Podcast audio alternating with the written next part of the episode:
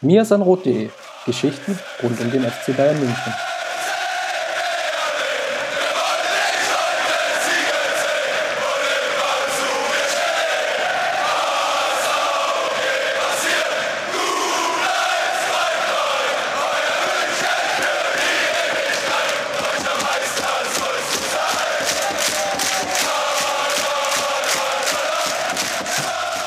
Herzlich willkommen zum Mirsan Roth Podcast, Folge 15 mittlerweile. Und ich nehme auf in den Heiligen Hallen zusammen mit dem Steffen. Hallo Steffen. Heiligen Hallen, Schrägstrich Küche. Moin, moin. Ja, mein Name ist Christopher. Ich ersetze heute den Jan, der in München ja, die Sonne genießen wird und ja, wer es jetzt noch nicht verpasst hat oder fragt, warum ist eigentlich der Steffen schon wieder Gast? Ähm, wir hatten da eine kleine Neuerung und zwar ist aus Mirsan Roth und der Bayern-Block das Mirsan Roth der FC Bayern-Block geworden. Steffen, wie geht's dir mittlerweile da? So damit? Ja, ganz gut. Also ich finde, ähm, die Seite hat sich nochmal weiterentwickelt seit dem Relaunch, äh, ist nochmal ein bisschen ähm, einfacher geworden. Ich glaube, auch die Ladezeiten haben sich verbessert. Ja, und es wird äh, jetzt wirklich Zeit, dass die Saison äh, langsam losgeht, weil dann haben wir noch mehr zu schreiben, noch mehr zu analysieren, noch mehr zu diskutieren. Da freue ich mich auf jeden Fall drauf. Ja, und dank dir haben wir auch eine besondere Lieblingskategorie umgesetzt, unser Roundup, was wir einem Spieler widmen, der ja, an dem Tag Geburtstag hat. Kommt immer Dienstag und Freitag, richtig? Genau, Dienstag und Freitag. Und die Idee war so ein bisschen so ein paar Links, ein paar interessante Fundstücke rund um den FC Bayern äh, zu sammeln und immer Dienstags und Freitags dann ähm, euch gesammelt zu präsentieren, weil ich glaube, es gibt äh, ja ganz viele inzwischen auch ähm, ja, interessante Analysen, auch taktische Dinge, die man vielleicht gar nicht immer so mitbekommt und wir versuchen das halt ähm, zu sammeln. Und wie du richtig gesagt hast, Chris, ähm, ja, es wird jedes Mal gewidmet einem Spieler ähm, weil ich glaube, es gibt in der Geschichte des FC Bayern so viele spannende Spieler ähm, und äh, wir schlagen uns inzwischen ja auch darum, wer dann die Texte über Emil Kostadinov oder Uwe Gospodarek schreiben darf. Und äh, ja, ich hoffe, ähm, neue Kategorie gefällt euch immer Dienstags, Freitags der Roundup. Genau, für Kritik und Anregungen, was jetzt auch die Webseite etc. betrifft, da sind wir natürlich immer offen und haben auch ein ganz ja, Ohr dafür. Ähm, ist uns auch relativ wichtig, dass auch von, von euch dann quasi Feedback kommt, ähm, um einfach solche Sachen, die wir zum Beispiel nicht bedacht haben, irgendwie noch umsetzen können. Haben jetzt auch wieder, wie du ja schon gesagt hast, an der Seite relativ viel geschraubt. Ähm, wie gesagt, wenn ihr dann noch Anmerkungen habt, ähm, gerne bei uns einfach über Twitter am besten anschreiben oder Facebook, mir sind rot.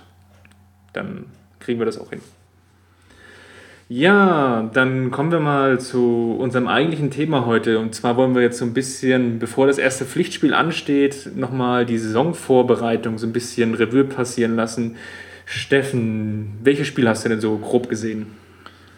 Ja, Telekom Cup haben wir auch äh, ausführlich darüber berichtet. Äh, war, finde ich, bisher der ernsthafteste und wichtigste Test. Ähm, auch das Testspiel gegen Duisburg habe ich in weiten Teilen gesehen und ähm, von den Spielen der USA, wobei der sportliche Aussagewert ja so ein bisschen, so ein bisschen fragwürdig ist, wo beim zweiten Spiel gegen die MLS All-Stars ja dann auch die Weltmeister noch zu einem Kurzeinsatz kamen, kann man sich fragen, äh, was, das, was man sportlich da rausziehen kann. Ja, aber das meiste habe ich gesehen bisher, ja. Ja, bei mir ist es genau umgekehrt. Ähm, ich war im Urlaub während des Telekom Cups und habe mir deswegen die USA-Reise reingepfiffen. Fand es jetzt, muss ich ehrlich gestehen, von den Vorbereitungsspielen her nicht so überzeugend wie jetzt so die letzten ein, zwei Jahre davor. Da waren die Testspielergebnisse irgendwie klarer. Gut, ich meine, letztes Jahr der Telekom Cup gegen Gladbach und dem HSV mit den hohen Siegen, das hat natürlich schon gewisse Erwartungen geweckt. Ähm, wie hast du so die Leistung so insgesamt gesehen, jetzt über den Querschnitt der Partien?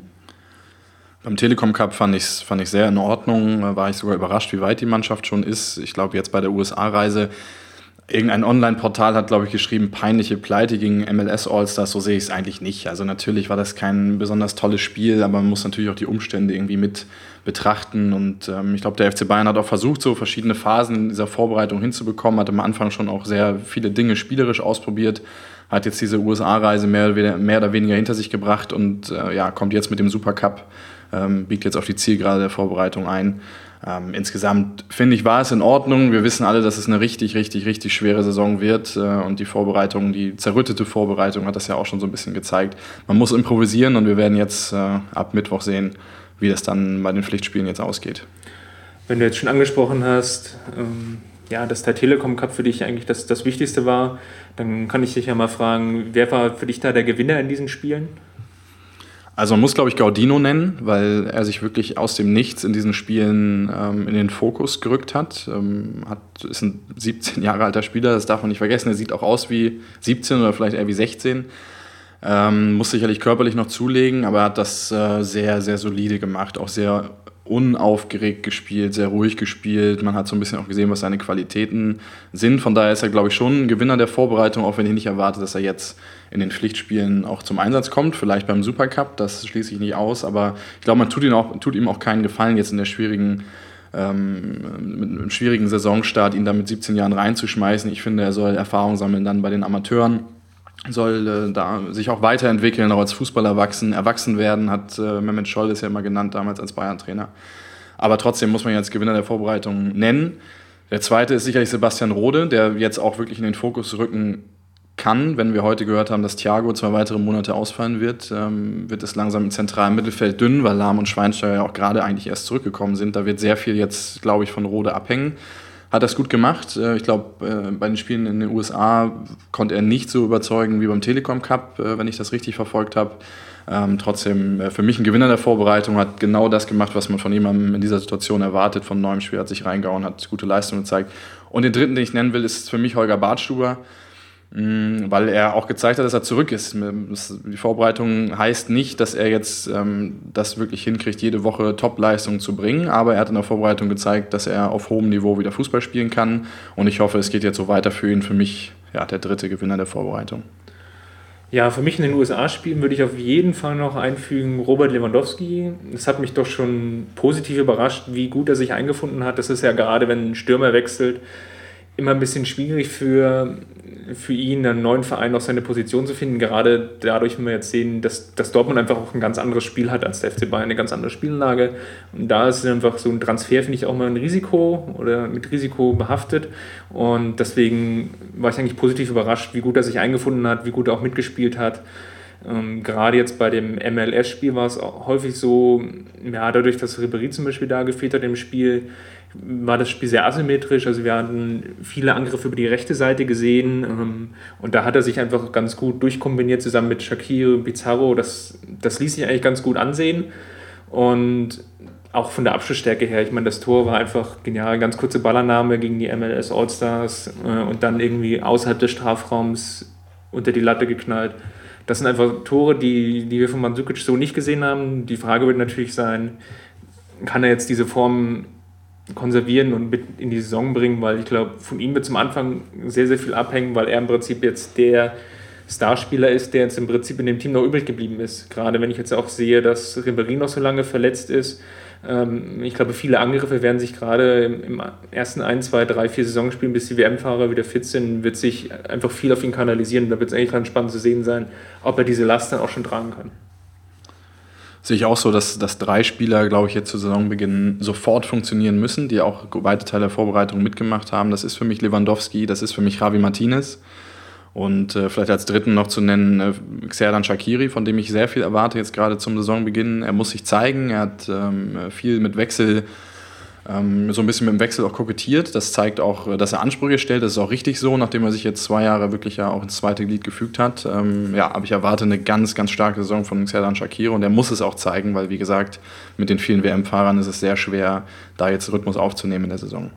Dann lass mich da gleich mal einhaken. Wie, welche Erwartung hast du jetzt? Also ich finde ja jetzt die Frage ganz spannend. Werden jetzt die WM-Fahrer von Anfang an gebracht? Ähm, und wird jetzt die Vorbereitung einfach so akta gelegt und gesagt, na gut, die Jungs, die jetzt gespielt haben, die haben halt mal gespielt, wie vielleicht ein Gaudino?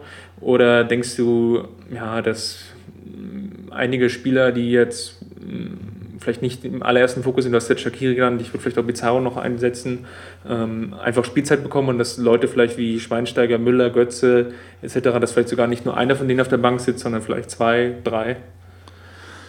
Also ich hoffe, dass, dass Guardiola sich das sehr individuell anschauen wird. Ich, zum Beispiel, wenn man sich einen Spieler wie Philipp Lahm anschaut, der hat auch in der Vergangenheit eigentlich wenig Probleme mit solchen WM-Sommern oder Europameisterschaftssommern gehabt, war eigentlich sehr früh auch immer voll da.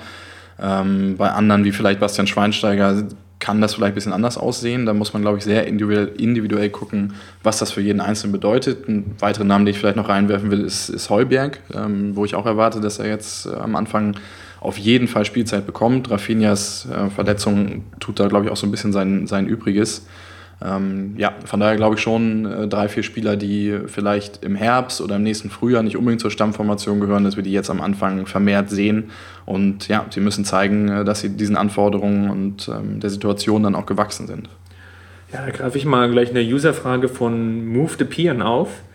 Ähm, ist das dann in dieser Konstellation nicht ein Problem, dass Groß so naja, leichtfertig abgegeben wurde, sage ich jetzt mal so ganz salopp, weil er hat ja noch ein Jahr Vertrag und der Gemeindefan würde jetzt vielleicht sagen, der FC Bayern ist jetzt nicht auf eine Ablösesumme angewiesen und wäre es dann nicht taktisch sinnvoller gewesen, groß zu behalten, gerade wenn wir jetzt schon angesprochen haben, dass wir einen sehr holprigen Saisonstart erwarten? Das kann man so sehen. Ähm, ich stelle mir die Frage vielleicht im Oktober, November nochmal, dann kann man das, glaube ich, genau, genau bewerten, ähm, wie sich das jetzt ausgewirkt hat. Ich glaube, dass es Bayern dann jetzt auch nicht unbedingt um die Ablösesumme gegangen ist, aber ich habe auch nicht das Gefühl, dass man äh, groß jetzt in irgendeiner Form vom Hoch äh, gejagt hat. Also es gibt ja ein paar verschiedene Versionen, die da so ein bisschen ähm, ähm, ja auch in den Zeitungen äh, zu, zu, lesen waren, äh, was wir gehört haben. Ähm, und ich glaube, Bayern hat groß ein sehr gutes Angebot gemacht aus meiner Sicht. Er hat gesagt, es reicht ihm nicht aus. Er will zu den absoluten Topverdienern gehören, weil er sich da sieht. Ähm, er hat dann auch in seiner Ankunft in Madrid äh, gesagt, dass er jemand ist, der weitere Erfahrungen sammeln will. Ähm, ich glaube, dass auch eine Rolle gespielt haben kann, dass Groß anders als Müller und Lahm vielleicht nicht ganz so stark im Verein verwurzelt war. Kam auch etwas später dann dazu ähm, nach München. Ich habe das insgesamt verstanden, ihn jetzt abzugeben. Ähm, klar ist es eine ganz schwere Situation jetzt mit dem Thiago-Ausfall der vielleicht ja ab Herbst ungefähr, wenn er eigentlich wieder einsteigen sollte, Anfang September, Mitte September, dann auch hätte übernehmen können, weil ich glaube, so ein WM-Sommer tut auch erst richtig weh, dann im Herbst, im Spätherbst, ähm, wenn es dann wirklich an die Kräfte zehren und auch mental äh, schwierig wird, so im grauen Herbst, im grauen Winter. Mhm. Klar hätte Groß da äh, weitergeholfen, aber ja, am Ende hat er die Entscheidung getroffen, dass er gehen wollte, ähm, hat ihn nicht vom Hof gejagt und das muss man dann, denke ich, so akzeptieren. Jetzt ist ja im Prinzip außer jetzt Lewandowski eigentlich kein großer Spieler hinzugekommen. Ähm, der Christian Trautmann hat uns gefragt, erwartest du noch so einen Überraschungstransfer à la Robben, der 2009 auch in der Saison relativ spät gekommen ist, nachdem die ersten zwei Spiele ja im Prinzip auf Deutsch gesagt vor die Hunde gegangen sind und es dann so eine Art ja, Überraschung, Nottransfer gab. Erwartest du diese Saison vielleicht gegebenenfalls auch noch so eine Aktion, wenn jetzt das Spiel gegen Wolfsburg, Schalke und dann gegen Stuttgart, wenn die jetzt nicht so laufen wie erwartend, ob dann irgendwie dann nochmal Geld in die Hand genommen wird? Grundsätzlich glaube ich, dass die sportliche Leitung jetzt mit Matthias Sammer oder auch mit, mit Reschke, der gekommen ist, so ein bisschen auf solideren Füßen steht. Deshalb habe ich jetzt wenig Anlass zu glauben, dass da jetzt so, so ein Paniktransfer getätigt wird. Bei Robben muss man natürlich auch sagen, dass sie es langfristig auch total ausgezahlt hat. Also natürlich war das eine etwas überstürzte Verpflichtung damals, wo man nicht ahnen konnte, was äh, Arjen Robben eigentlich alles für den FC Bayern dann in Zukunft ähm, noch geleistet haben wird. Ähm, aber ganz ausschließen will ich es auf keinen Fall. Es darf jetzt verletzungsmäßig nicht mehr viel passieren. Rafinha ähm, fällt weg, Thiago fällt weg.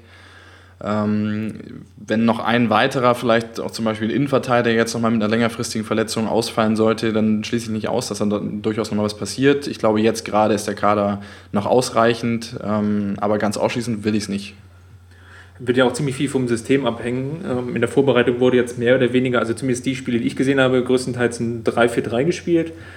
Äh, ich weiß jetzt nicht genau, wie es im, im Telekom Cup war.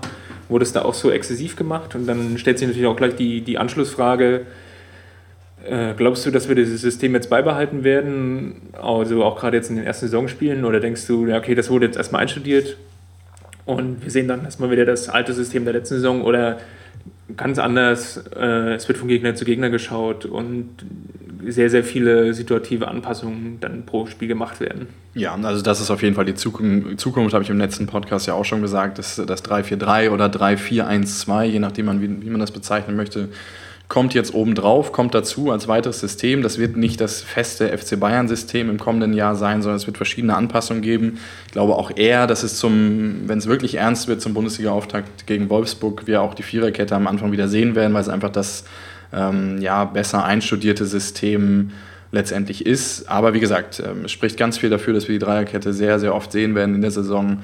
Ähm, aber es ist eine situative Sache. Ja, da hat ja der Fabi Fly uns auch gefragt, wie du jetzt diesen Raffiner-Ausfall bewertest und wer ihn dann ersetzen wird. Ich glaube, das ist dann, wie du es jetzt gerade gesagt hast, sehr systemabhängig. Also in, in dem Fall von der Viererkette wird es wahrscheinlich doch lahm werden. Ähm, ja, du nix. Das, das sehe ich auch so, ja. Oder ich hoffe es, ja, ich hoffe es. Und in der Fünferkette würde ich vielleicht sogar eher denken, Rode oder Heuberg. Ja, wobei wir jetzt Heuberg vor allen Dingen auf der Position gesehen haben und Rode eher im Zentralmittelfeld, was für mich schon ein Fingerzeig jetzt war in der Vorbereitung. Ähm, ich habe immer gesagt, Rode kann ich mir gut vorstellen als rechter Außenverteidiger. Heuberg hat aber auch Qualitäten, vor allen Dingen ähm, dieses spielerische Element, was, was Guardiola von seinen Außenverteidigern haben will. Das sind letztendlich Spieler, die ähnliche Fähigkeiten haben wie zentrale Mittelfeldspieler, die gute Aufbauspieler sind, die auch ähm, äh, defensiv stark sind, ähm, die äh, auch sehr weit vorne sichere Zweikämpfe führen können, wo sie nicht ähm, seine, ihre Mitspieler dann in die Bedouille bringen.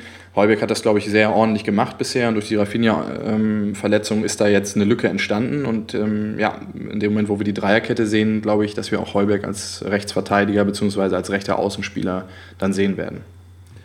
Ja, Rafinha wurde ja auch im, im Testspiel, um da nochmal vielleicht nochmal einen Finger in die Wunde zu legen, ja auch eingesetzt und zwar für mich auch ein bisschen überraschend als ja, rechter Innenverteidiger und Alaba als linker Innenverteidiger. Glaubst du, dass es ein System ist oder eine, eine Variante ist, die Zukunft hat? Weil wir haben ja jetzt doch für einige überraschend ähm, viel Dreierkette gespielt, das haben wir jetzt ja schon diskutiert und da stellt sich natürlich die Frage, du brauchst natürlich drei Innenverteidiger für eine normale Dreierkette eigentlich. Und wir haben aktuell mit Bartstüber jemanden im Kader, wo du jetzt noch nicht ganz genau abschätzen kannst, also aus meiner Sicht heraus, wo du jetzt noch nicht ganz abschätzen kannst, kann der wirklich die Belastung gehen. Ähm, zudem mit Dante und Boateng im Prinzip nur noch zwei weitere Gelernte und Martinez ist ja mehr oder weniger vielleicht schon, ja, ich will jetzt nicht sagen, Notnagel ist jetzt natürlich sehr übertrieben ausgedrückt, aber hat natürlich auch Qualitäten auf anderen Positionen, die vielleicht da gegebenenfalls auch wichtig sein können.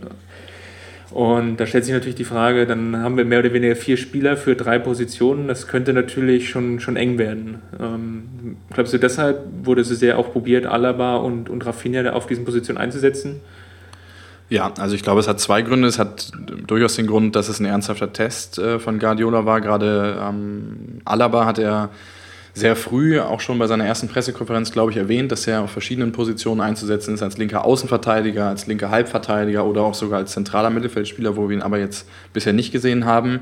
Ähm, andererseits hat es natürlich in Amerika aber auch den Grund gehabt, ich glaube, Holger Wartstuber sollte da äh, auch ein Stück weit geschont werden. Die WM-Fahrer Dante Boateng kamen dazu, deshalb hat man da diese Variante mit Rafinha und Alaba auf den Halbverteidigerpositionen probiert. Ich bin absolut kein Fan von dieser Variante. Also ich glaube, dass man einen ähm, Halbverteidiger, wenn man ihn so ein bisschen positionsfremd mit Rafinha oder Alaba besetzt, dass man das ganz gut absorbieren kann, dass das sogar auch ein Vorteil sein kann, wenn man noch einen etwas stärkeren Halbverteidiger, offensiv stärkeren Halbverteidiger dabei hat. Alaba hat ja auch äh, ganz, das ganz interessant auch teilweise interpretiert, diese Rolle.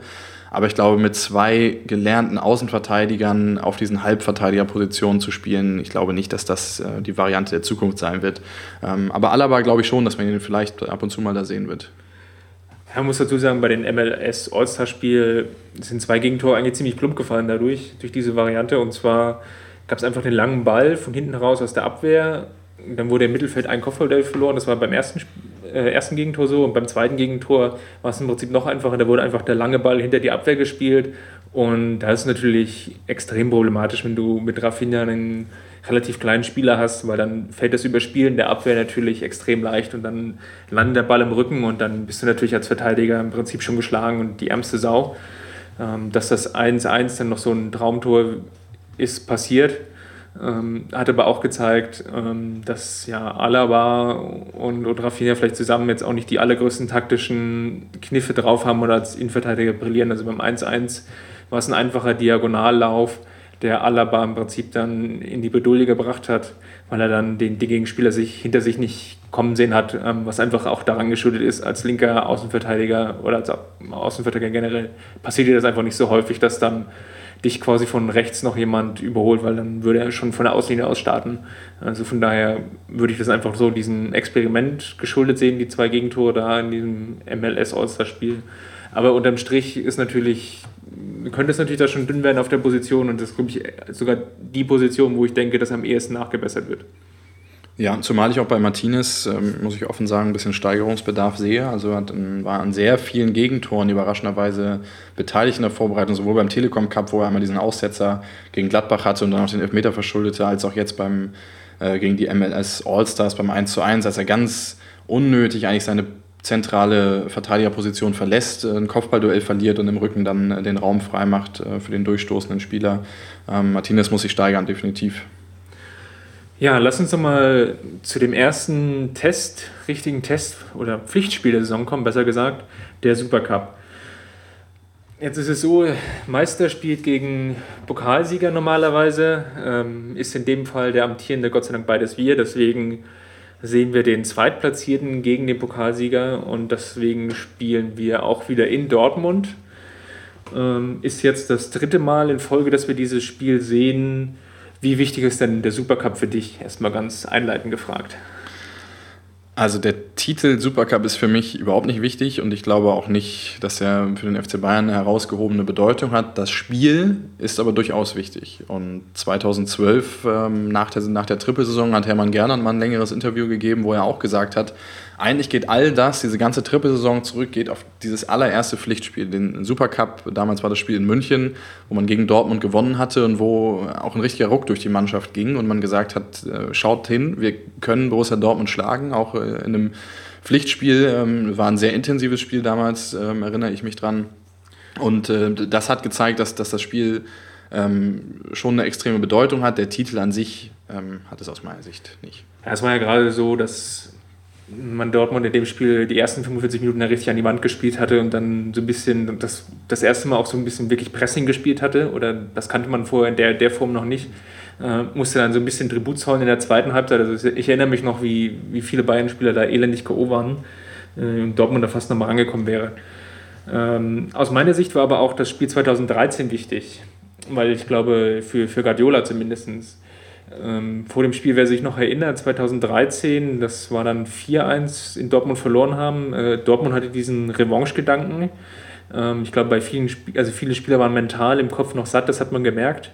Und Guardiola hat vielleicht in dem Moment auch noch so ein bisschen die Liga unterschätzt oder die, die Qualität, die Dortmund auch in dem Spiel hat, weil viele, ja, ich, ich sag's mal, angeschlagene, leicht verletzte Spieler wurden geschont.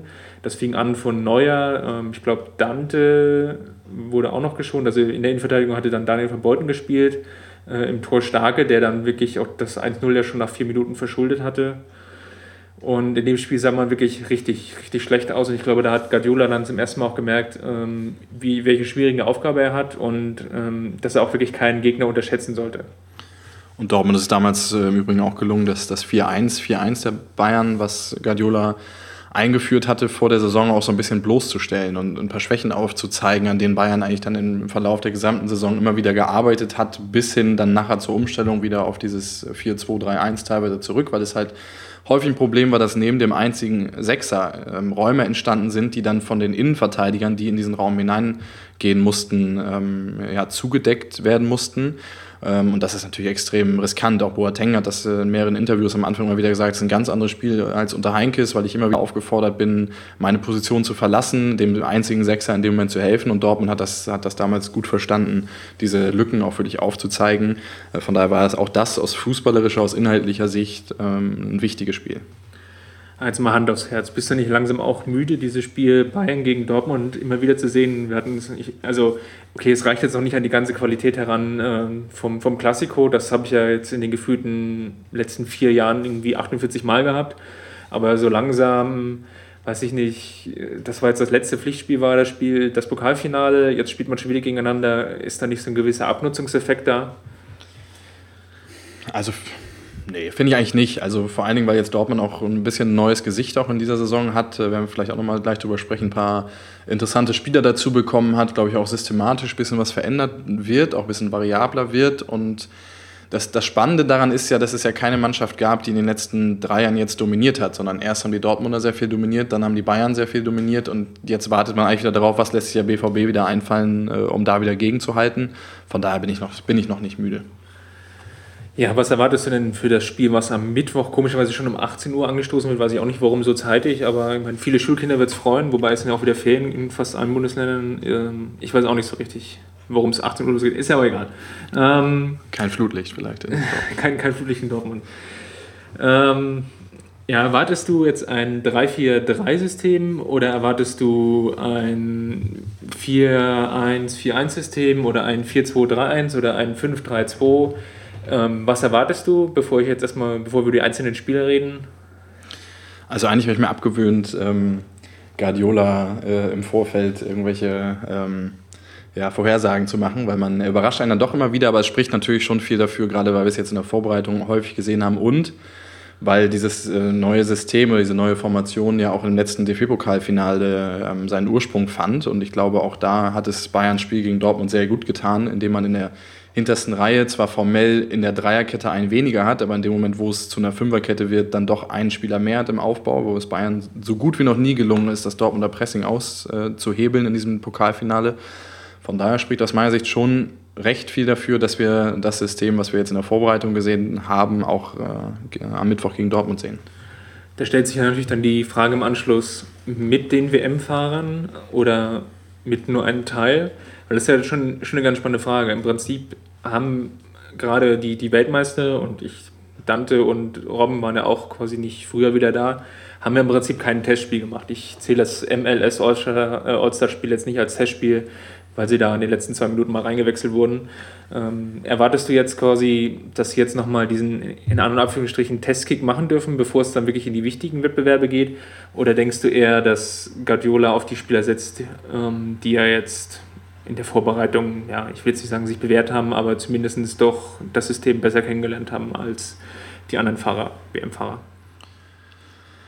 ist auch wieder schwer, schwer vorauszusagen. Also ich möchte auch nicht so richtig in Guardiolas Haus stecken, weil natürlich viel dafür spricht, sie jetzt einfach mal reinzuwerfen, um zu gucken, wo sie stehen in so einem Spiel, was jetzt sportlich noch nicht die absolute äh, äh Bedeutung hat. Ähm, andererseits ähm, kann man vielleicht auch testen, was ist eigentlich mit denen, die bisher eigentlich immer gespielt haben, äh, dann doch gegen vielleicht den stärksten Gegner, den man jetzt in der Vorbereitung hat. Wie schlagen die sich da? Das ist eine ganz schwere Entscheidung für Guardiola. Ich glaube, wir werden so eine Mischung sehen. Ja, lass uns doch mal auf den Gegner zu sprechen kommen. Der hatte ja am Sonntag noch ein Testspiel gegen Liverpool an der Enfield Road. Ist ein bisschen in die Buchse gegangen. Ja, ich habe äh, leider nicht so viel gesehen von dem Spiel, aber ja, du hast mir gesagt, du warst ziemlich schockiert von Dortmunds Leistung. Ja, also man muss sagen, Dortmund hat 4-0 verloren, ist damit, glaube ich, sogar noch ganz gut weggekommen. Ähm, muss auch dazu sagen, okay, als Entschuldigung, es haben auch einige Spieler gefehlt. Also Hummels, Shahin, Gündogan, Reus, Weidenfeller, Subotic, das ist natürlich jetzt schon, hört sich an wie die, die, die Startaufstellung von Dortmund. Allerdings, ja, war die Elf dahinter jetzt nicht so viel schlechter. Piszczek, Sokrates, Ginter, Schmelzer, das ist im Prinzip mehr oder weniger die erste Elf in der Innenverteidigung, äh, außer Ginter jetzt vielleicht, aber Sokrates hatte letzte Saison das ganz gut gemacht. Ich glaube, der hat mittlerweile auch Subotic da abgelöst. Im Mittelfeld ja, Kehl, Aubameyang, Jujic, Kirch, okay, geschenkt und vorne drin Mkhitaryan und Ramos, das ist jetzt durchaus die erste Alternative bei Dortmund. Also es war jetzt auch bei Dortmund in dem Spiel so ein, so ein Mischmasch von, von Spielern, die sie da aufgeboten haben. Es, glaube ich, wird auch mehr oder weniger die Aufstellung sein, wie sie in den Supercup gehen werden. Zumindest hatte das am Montag auch der Kicker so geschrieben und gedeutet und die sind da eigentlich ziemlich gut informiert, was so ähm, die Dortmunder Kreise angeht. Ja, spielerisch sah das Ganze im Prinzip so aus, dass es offensiv mehr oder weniger 4-2-3-1 war, wobei Dortmund nicht so viel Offensivaktion hatte. Ähm, überwiegend war das im Prinzip ein 4-4-2 defensiv und da hat das Pressing überhaupt noch nicht funktioniert. Also gerade Ramos wirkte damit noch ziemlich überfordert und auch Ginter und das ist den Liverpool ist es ziemlich leicht gefallen, das Pressing der Dortmunder zu umspielen und nicht nur zu umspielen im Sinne von die Gegner einfach durch Pässen aushebeln, sondern teilweise auch in den Zweikämpfen. Das ist natürlich für, für ein Pressing-System natürlich der Tod, wenn zwei oder drei Spieler anlaufen und der Gegenspieler dribbelt sich da noch durch. Und dann öffnen sich dahinter Räume, die, was vor allem dazu geführt hat, dass Ginter dann öfter auch rausrücken musste aus der Innenverteidigung ins Mittelfeld. Ähm, wie wir es jetzt auch schon bei Martinez gesehen haben, das geht meistens selten gut äh, führt, führt häufig zu Fehlern und dann waren einfach, Liverpool hatte eigentlich unglaubliche Räume und mit den vier Toren ist Dortmund da wirklich noch ganz gut weggekommen. Ein Tor noch durch eine Standardsituation. Kann jetzt natürlich dazu sagen, für Liverpool war es jetzt der letzte Test, für die geht die Saison jetzt am Wochenende los, aber bei uns ist ja im Prinzip jetzt auch nicht anders, Wir haben eben noch dieses DFB-Pokalspiel, aber gehe auch gegen Gegner, die im Prinzip jetzt schon im, im Wettbewerb stehen. Von daher war ich von der Leistung von Dortmund schon ein bisschen überrascht. Ich bin sehr gespannt, wie, wie Klopp, der ja ein Trainer ist, der sehr viel oder sehr, sehr abhängig eigentlich auch von äh, Trainingsleistung ist, der sehr viele Dinge ähm, auch sehr gewissenhaft einstudieren muss, damit sie funktionieren, eben weil sein System sehr aufwendig ist und auch durchaus komplex ist. Wie er jetzt damit umgeht, zum ersten Mal auch viele Spieler in so einem WM-Sommer gehabt zu haben. Natürlich kein Vergleich ähm, zum FC Bayern in der Situation. Die Dortmunder sind zum großen Teil ja auch nicht unbedingt zum Einsatz gekommen, aber auch sie haben einige WM-Spieler, die später in die Vorbereitung eingestiegen sind, haben jetzt auch Verletzte noch mit, mit Gündogan sowieso, aber auch mit Reus, der jetzt langsam integriert werden, werden soll. Da bin ich sehr gespannt, wie der BVB damit umgeht ich glaube schon, dass die Dortmunder wieder der größte Konkurrent in dieser, Saison sein werden. Ich glaube aber auch, dass wir mit Leverkusen, mit Schalke und mit dann sicherlich mit Abstrichen Mönchengladbach ähm, oder auch Wolfsburg, aber auch weitere Mannschaften haben, die die Gunst der Stunde, wie es auch nach der WM 2006 damals äh, zum Beispiel mit Stuttgart der Fall war, die Meister wurden, oder 2011 mit der ersten, nach der WM 2010 mit der ersten Meisterschaft von Borussia Dortmund dann, ähm, dass es da Mannschaften gibt, die das nutzen können. Und wir haben ja auch noch was äh, vor im Block. Ja, und zwar haben wir uns durch die Testspiele der Konkurrenten durchgequält, wie ich in dem Fall jetzt das Liverpool-Spiel zum Beispiel gesehen habe. Und ich habe auch ein bisschen, also auf meinem Zettel steht noch bei Leverkusen, war jetzt auch nicht ganz uninteressant unter ihrem neuen Trainer, war viel Harakiri, könnte, könnte auch eine wilde Saison werden von denen. Ähm, aber wir werden im Blog dazu ausführlich nochmal berichten, wahrscheinlich nach dem Pokalspiel, also vor dem ersten Bundesligaspiel, ein kleines Special anreißen und werden einfach mal so unsere Konkurrenten vorstellen, dass man auch am Bayern-Stammtisch dann auch nochmal so ein bisschen fachsimpeln kann, wenn es dann irgendwie darum geht, die Konferenzanalyse vom Wochenende nochmal aufzuarbeiten. Ja, damit kommen wir dann zum dritten und letzten Teil. Vielleicht, wenn du jetzt sagst, dass dir der Supercup nicht so wichtig ist, was hältst du von Preußen Münster? Ja, ich bin gespannt. Also ich, Pokal, ähm, ich bin ein großer Fan des DP-Pokals, bin auch ein großer Fan von diesen Duellen mit, mit äh, Drittligisten oder das, Zweitligisten. Das war jetzt ja schon fast, der Pokal hat seine eigenen Gesetze. Du wolltest es sagen, ne? Hat er auch. Außer für den FC Bayern. Ähm, nein, natürlich. Ich bin sehr gespannt auf das Spiel. Ähm, bin auch gerade dabei, Preußen Münster so ein bisschen zu scouten. Werde da auch im Vorfeld nochmal eine längere Vorschau auch schreiben, ein bisschen auf Stärken und Schwächen von Münster eingehen. Spielen deswegen in aller Kürze jetzt spielen eine sehr durchwachsene Saison bisher in der dritten Liga. Ähm, gefühlt in jedem Spiel acht Tore, was ich so gesehen habe. Ja, also haben noch so ein bisschen auch, echt, die ganze dritte Liga ist ja bisher ähm, ziemliches, äh, ziemliches Chaos, irgendwie wenig äh, konstante Mannschaften, die, wo man jetzt sagen kann, die marschieren da vorne weg und Münster reiht sich da ganz gut ein mit, mit äh, nur einem Sieg bisher aus vier Spielen. Ähm, genau, aber das ausführlich äh, werden wir es nochmal im Blog machen. Ich glaube nicht, dass, dass Münster Bayern wirklich gefährden kann, aber ähm, du hast es gesagt, der Pokal hat seine eigenen Gesetze. Ja, seine eigenen Gesetze hat auch immer das Derby und so als kleiner Hinweis für die, die es jetzt noch nicht mitbekommen haben, das wurde ja verschoben. Es war eigentlich geplant, wenn ich es richtig im Kopf hatte, für Freitag bzw. Samstag und hat sich aufgrund dessen, dass Sport 1 das Spiel übertragen wird, auf den heutigen, also wenn ihr den Podcast hört, hoffentlich Dienstag verschoben. Ähm, wer dann das immer noch verpasst, ähm, ja, denjenigen werden wahrscheinlich dann auch den Twitter oder also den Twitter-Account von Jan ans Herz legen, Ed Käsbrot, der wird sicherlich vom Spiel selbst ein bisschen versuchen zu berichten und auch im Nachgang nochmal eine große Analyse zum Derby der Amateure bringen. Ja, und noch eine Personalsituation wollen wir aufgreifen. Äh, da hat Tobias Mack85 uns geschrieben, wer denn jetzt den Videoanalysten beim FC Bayern ersetzt.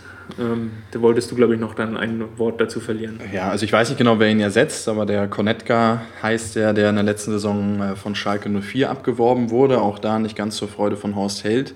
Ähm, gilt als Koryphäe auf dem äh, Gebiet der Video, des Videoscoutings und es ist natürlich schon eine ganz interessante Personalie. Es gab jetzt auch die ersten Vermutungen, also geht jetzt, wird Co-Trainer bei Bayer Leverkusen. Also erstens ähm, macht er natürlich dadurch auch einen, einen Karrieresprung, also wird sicherlich auch mehr verdienen, ist noch mehr eingebunden als jetzt nur als Videoanalyst in München.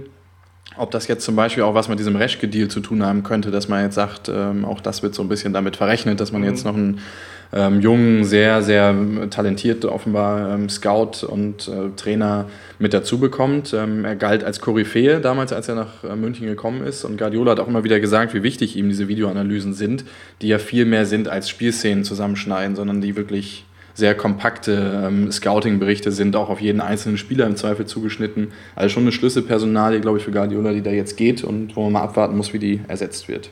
Ich glaube, Konetka war ja auch der, einer der ersten, die angefangen haben damit, ja, wie, wie es vielleicht beim American Football so ein bisschen üblich ist oder wer, wer da das noch so ein bisschen im Blick hat, diese Sportart, ja, einfach auch so Live-Analysen zu machen. Also der, da wurden ja Kameras in der Allianz Arena installiert um einfach in der Halbzeitpause noch bestimmte taktische Kniffe vom Gegner aufzugreifen. Und ich glaube, das hat Pep, also ohne es jetzt genau zu wissen, aber wird ihm sicherlich auch geholfen haben, einfach so diese, diese vielen Spieler, die in der Hinserie noch gedreht wurden, einfach das noch mit ermöglicht, weil einfach bestimmte taktische Kniffe dann noch ja, eingesetzt und umgesetzt werden konnten. Also da war, wird, wird auf jeden Fall ein Verlust da sein. Ja, also die Bayern hatten bisher mit drei Personen das, glaube ich, besetzt, diese Video-Scouting-Geschichte. Von daher gehe ich auch davon aus, dass, dass da ein Ersatz kommen wird. Aber wie gesagt, eine ganz spannende Personalie. Ich habe aber auch noch eine Personalie, mit der ich, über dich, mit der ich mit dir kurz sprechen wollte. Und das ist Julian Green, ähm, wo ich jetzt so ein bisschen seit Tagen auch so ein bisschen drüber nachdenke, was, was wir mit dem Jungen eigentlich machen. Also ich habe damals nach seinem Tor bei der WM die These aufgestellt, es würde allen Mechanismen des Profifußballs widersprechen, wenn ein so junger Spieler unter so einem Brennglas einer Weltmeisterschaft ein Tor schießt und danach in der Regionalliga spielt. So, deshalb habe ich das in dem Moment, wo dieses Tor fiel, eigentlich ausgeschlossen, dass er für die Bayern Amateure nochmal aufläuft. Jetzt, wenn man die letzten Signale so ein bisschen bekommen hat, er hat ja auch bei uns äh, jetzt am Wochenende äh, im Interview oder im, im, Gespräch gesagt, er will sich bei den Profis versuchen durchzusetzen. Ähm, aber was, was machen wir mit ihm? Können wir kann der FC Bayern ihm eigentlich eine Einsatzperspektive bieten oder wäre es doch die Gretchenfrage irgendwie bei allen jungen Talenten doch der richtige Zeitpunkt, ihn jetzt auszuleihen und ihm Spielpraxis auf hohem Niveau zu verschaffen? Oh Gott, so eine komplexe Frage noch zum Abschluss. Ich versuche mal meine Gedankenwelt zu sortieren. Also Julian Green, wie du es ja schon richtig angesprochen hast, durch das Tor und ja, durch diese ganze mediale Aufmerksamkeit, die der FC Bayern jetzt auch noch ziemlich befeuert hat, muss man auch dazu sagen, jetzt nicht nur durch die USA-Reise, klar, da ist er dann einfach auch der Werbeträger vor Ort, einfach als Amerikaner und als letzter Torschütze in diesem WM-Spiel und mit dem allen, was da jetzt verbunden wurde, mit dem Aufbrechen ins gelobte Land und so weiter und so fort. Da war er einfach diese Werbefigur und da wurde er klar eingesetzt. Aber jetzt auch im, bei der Allianz Arena Eröffnungspräsentation am Wochenende, was auch immer, da wurde er auch wieder so als Werbegesicht gezeigt. Also war irgendwie in dem Google Hangout vom FC Bayern und das spricht einfach viel dafür, dass er, also durch diese mediale Präsenz, die ihm einfach gegeben wird, dass er einfach nicht abgeschoben wird zu den Amateuren. Da gebe ich dir vollkommen recht. Die Frage, die sich mir aber stellt, ist, ja, wo soll er denn spielen? Wir haben, ich glaube, das ist die Position, die eigentlich vielleicht sogar noch am besten besetzte. Ribéry wird einfach, glaube ich, spielen, also wird immer spielen, wenn er fit ist. Die Frage ist natürlich, wie fit ist er noch? Wir hatten jetzt die Tage schon mal ein bisschen zusammengekrübelt und wir sind eigentlich zu der Entscheidung gekommen, oder glaube ich, d'accord, dass es bei Ribéry jetzt so langsam in diese Phase übergeht, wo Verletzungen auftreten, die nicht mehr kommen durch Einwirkung vom Gegenspieler. Also so diese typischen, ja, ihm ist jemand auf den Fuß gestiegen und ein Band XY hat sich überdehnt oder ist gerissen oder was auch immer, sondern es sind einfach chronische Verletzungen, die einfach auftreten. Rückenleiden ist ja so ja, fast eine Volkskrankheit und auch Profifußballer sind anscheinend nicht davor gefeit. Und da stellt sich einfach die Frage, okay, wie viele Spiele hat er jetzt noch in den Knochen? Er wird sicherlich keine Saison mehr machen mit 50, 60 Spielen. Ist er jetzt auch schon wieder verletzt, wird auch beim Supercup-Spiel nicht spielen können. Und da stellt sich mir schon so ein bisschen die Frage, okay, wer wird da jetzt so als Nachfolger aufgebaut? Äh, Shakiri ist eigentlich vielleicht die allererste Option. Götze hat es letzte Saison ziemlich, ziemlich oft gespielt, die, diese Position als Linksaußenspieler, auch wenn er da vielleicht ein bisschen verschenkt war, was vielleicht aber auch daran lag, dass Shakiri auch ziemlich oft verletzt war. Da bin ich mir jetzt nicht so ganz sicher, wer ist jetzt so quasi die 1 B-Lösung, wenn Ribéry nicht spielt. Und dann ist natürlich noch jemand da wie ja, Green selber, der ist jetzt quasi in dieser Aufzählung jetzt schon bei mir nur noch an dritter Stelle für, für die eine Position. Aber der FC Bayern hat ja auch im Sommer ziemlich stark um Sinan Kurt gebuhlt, der eigentlich im Prinzip auch eher als linker Außenstürmer in, in Betracht kommt. Dann habe ich jetzt schon den, den vierten, fünften Spieler gefühlt. Äh, Julian, äh, nee, Bernard, komme ich auf Julian, Bernard könnte das auch noch spielen. Also da ist eigentlich eine, eine absolute Überbesetzung Die Frage ist natürlich, okay, wer, wer macht jetzt da das Rennen? Bei Shakiri, den hast du jetzt, von dem erwartest du ziemlich viel, von dem erwarte ich auch ziemlich viel. Aber da war die Pressearbeit von ihm und seinem Beraterstab fand ich extrem unglücklich. Also diese vielen angedeuteten Transferwünsche und Hoffnungen und das war mir also aus seiner Verhandlungsposition heraus fand ich es irgendwie nicht angemessen und ich glaube, da ist er auch im, im Verein nicht so gut aufgestellt mit dieser Politik. Green hat natürlich unheimlich viel Potenzial, hat auch einen Goal-Impact äh, schon von jenseits gegen 100. Also Goal-Impact, wer es nicht kennt, äh, sagt einfach im Prinzip aus oder versucht auszudrücken, wie wichtig ein Spieler für die Tordifferenz der Mannschaft ist und kann so einen kleinen Indikator im Prinzip an die Hand geben, um zu sagen, okay, ein Spieler ist gut oder nicht so gut. Aber mit 100 ist man quasi schon ein guter Bundesligaspieler und alles, was so in die Region 150 geht, ist dann Weltklasse. Aber mit 100 ist er schon gut aufgestellt. Kommt natürlich noch weit nicht ran an, an die Frequenz von Ribéry, aber wie gesagt, wenn Ribéry nicht so oft spielt, hat Green natürlich extrem viele Chancen. Aber das wird auch viel, glaube ich, davon abhängen, ja, wie Götze im Prinzip eingebunden wird. Durch die ganzen Verletzungen im Mittelfeld und auch den Großabgang tendiere ich jetzt aktuell eher dazu, Götze im Mittelfeld zu sehen, also im zentralen Mittelfeld. Shakiri im Prinzip dann als Lösung 1b und dann muss im Prinzip weiter geschaut werden, okay, wie viel Einsatzzeit könnte Julian Greener bekommen, aber tendenziell aktuell sehe ich ihm nicht über zehn Saisonspiele. Das würde mich extrem wundern. Aber bei jungen Spielern weiß man manchmal nicht, wie die sich entwickeln. Das kann von einer Saison auf die nächste gehen und dann legt sie wie so ein Schalter um und der Spieler hat zum Beispiel noch körperlich zugelegt und hat dann auf einmal, ja, alle, bringt alle Fähigkeiten mit, um dann 20, 25, 30 Spiele zu machen und einfach Leistungsträger zu sein. Andererseits haben wir jetzt bei einem anderen jungen Spieler, der den Verein in dieser Woche verlassen hat, bei Dio Contento, wo wir auch immer wieder darüber diskutiert haben, wäre es nicht eigentlich jetzt der richtige Zeitpunkt, ihn mal auszuleihen, um ihm wirklich mal die Möglichkeit zu geben, wie es Jan Groß erleben durfte, wie es Alaba in Hoffenheim erleben durfte, wie es Philipp Lahm, das ja so ein bisschen das Paradebeispiel für eine Ausleihe ist, damals in Stuttgart erleben durfte, dass man einfach mal 25, 30 Spiele am Stück macht und sich mal wirklich an, diese, an diesen Rhythmus auf allerhöchstem Niveau gewöhnen kann. Und das hat Diego Contento in München einfach ähm, nie gekonnt. Jetzt kann man sagen, vielleicht war er auch nicht so dieses ganz große Talent, was, was viele oder was manche in ihm mit 1920 noch in ihm gesehen haben. Ähm, ja, er ist jetzt äh, in dieser Woche nach Bordeaux gewechselt, zum alten Bekannten Willi Sagnol. Äh, der dort Trainer ist, der eine sehr junge Mannschaft hat. Äh, Bordeaux letztes Jahr so ein bisschen underperformed, sage ich mal. Da ähm, glaube ich, ähm, ist gut, dass er jetzt diesen Schritt macht. Ähm, er hätte es bei Bayern einfach, einfach nicht mehr gepackt, diesen, diesen Schritt zu machen, über den wir gerade bei Green gesprochen haben. Äh, verlässt jetzt nach 19 Jahren, glaube ich, den Verein. Ähm, unglaublich eigentlich, so, so lange im Verein und doch immer wieder so, so umstritten als Spieler. Ja, äh, Contento äh, ist weg. Bei, bei Green werden wir sehen, äh, denke ich, in den nächsten Wochen, wo, wohin die ähm, Tendenz da geht. Ich denke, auch in der Winterpause wäre es nicht zu spät, Julian Green auszuleihen. Ja, wie immer in so einem Podcast, am Ende sind alle Fragen offen. Äh, wir bedanken uns bei allen Zuhörern. Das war wieder sehr unterhaltsam mit dir, äh, Steffen. Twitterst immer noch unter der Bayern-Blog, richtig? Genau. Ja, wunderbar. Ähm, ich war Christopher Ramm, unter Twitter zu finden unter @ramc, R-A-M-C. Und zusammen haben wir gepodcastet für Mirsan Roth, Mirsan Roth. Kann ich nur wärmstens ans Herz legen. Ähm, ja, und jetzt Schluss mit der Eigenwerbung. ja, vielen Dank und bis demnächst. Servus. Ciao, ciao.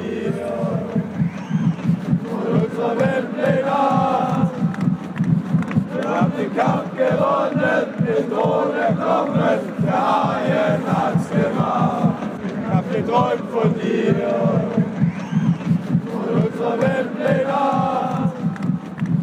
Wir haben den Kampf gewonnen, nicht ohne Knochen, der Haien hat's gemacht. Ich hab geträumt von dir, von unserer Welt legal. Wir haben den Kampf gewonnen, Freunde, Tode, Kommen, der Haie.